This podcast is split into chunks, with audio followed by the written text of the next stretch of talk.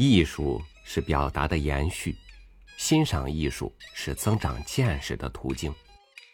早年的人识字不多，很多的故事要靠口耳相传才能得以传播，而且专职讲故事的人功底又特别扎实，尤其擅长取悦于人，于是说书在那时十分流行。与您分享叶圣陶的文章。说书，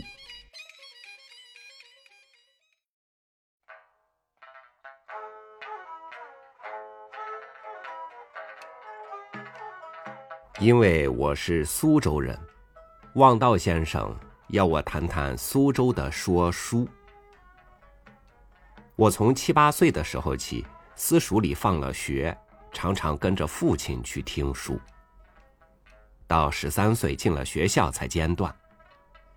这几年间听的书真不少，小书如《珍珠塔》《描金凤》《三笑》《文武相求》，大书如《三国志》《水浒》《英烈》《金台传》，都不止听一遍，最多的听到三遍四遍。但是现在差不多忘记干净了，不要说书里的情节。就是几个主要人物的姓名，也说不齐全了。小书说的是才子佳人，大书说的是历史故事跟江湖好汉，这是大概的区别。小书里表白里夹着唱词，唱的时候说书人弹着三弦。如果是双档。两个人登台，另外一个就弹琵琶或者打铜丝琴。大叔没有唱词，完全是表白。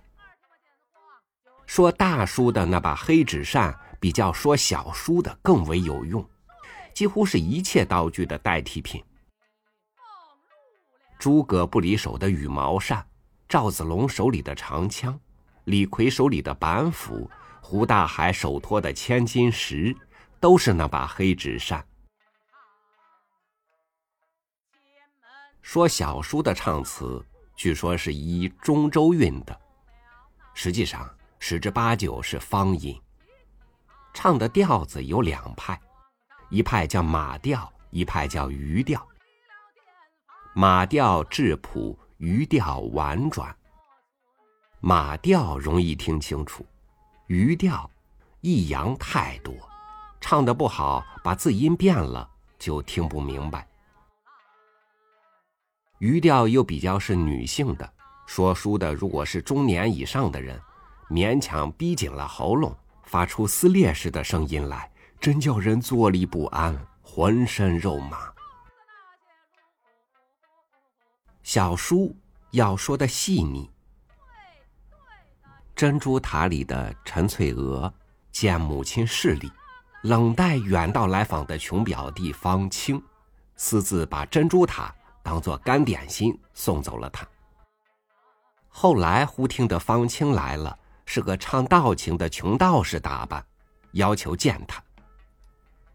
他料知其中必有蹊跷，下楼去见他呢，还是不见他，踌躇再四，于是。下了几级楼梯就回上去，上去了又走下几级来，这样上上下下有好多回，一回有一回的响头。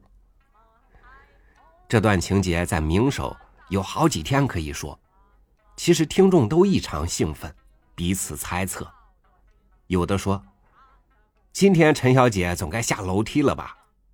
有的说：“我看明天还得回上去呢。”大书比较小书，尤其着重表演。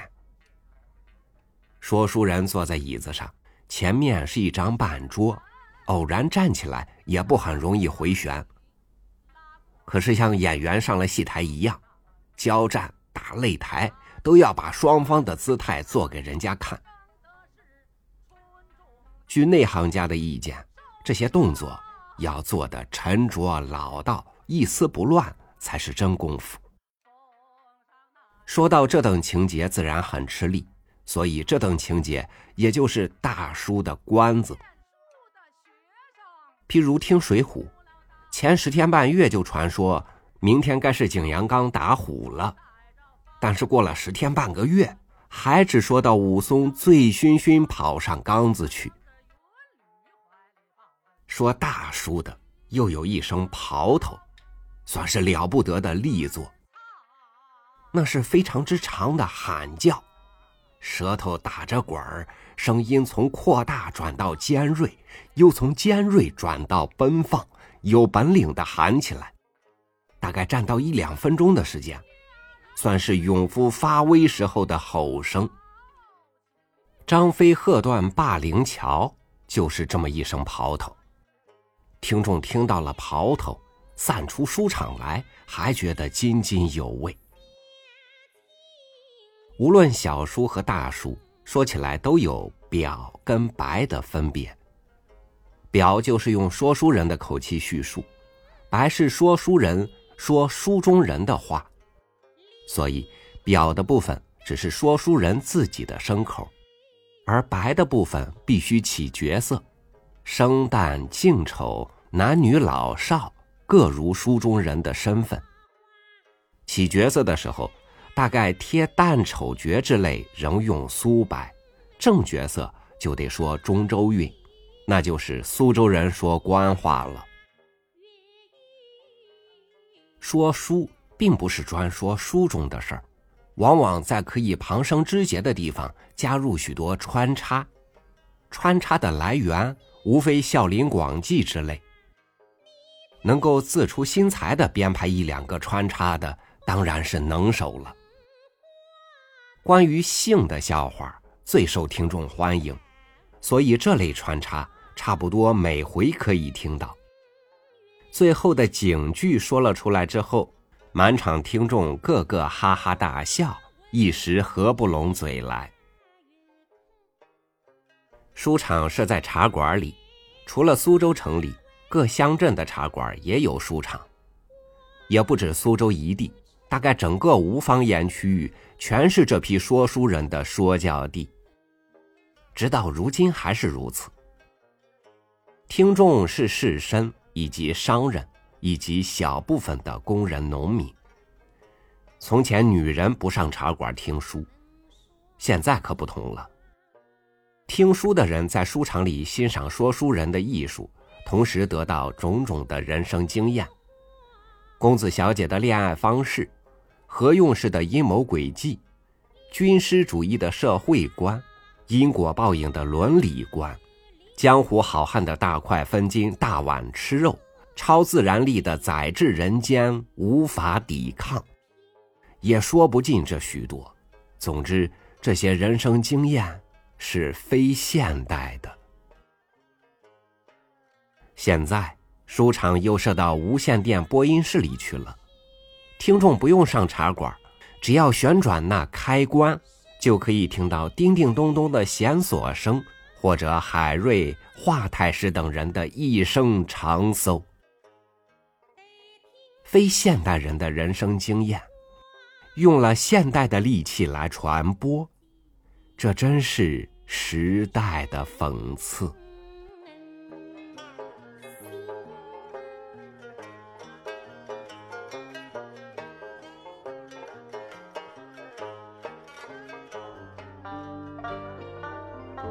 想来我应该算作是说书人的半个同行，只是现在娱乐方式太丰富，有人人都能自己读，处处都能听到别人读，加之鄙人技浅意薄，竟然也敢利用现代利器来传播，嗯，真是对个人的讽刺。感谢您收听我的分享，我是朝雨，每天和你一起读书，明天见。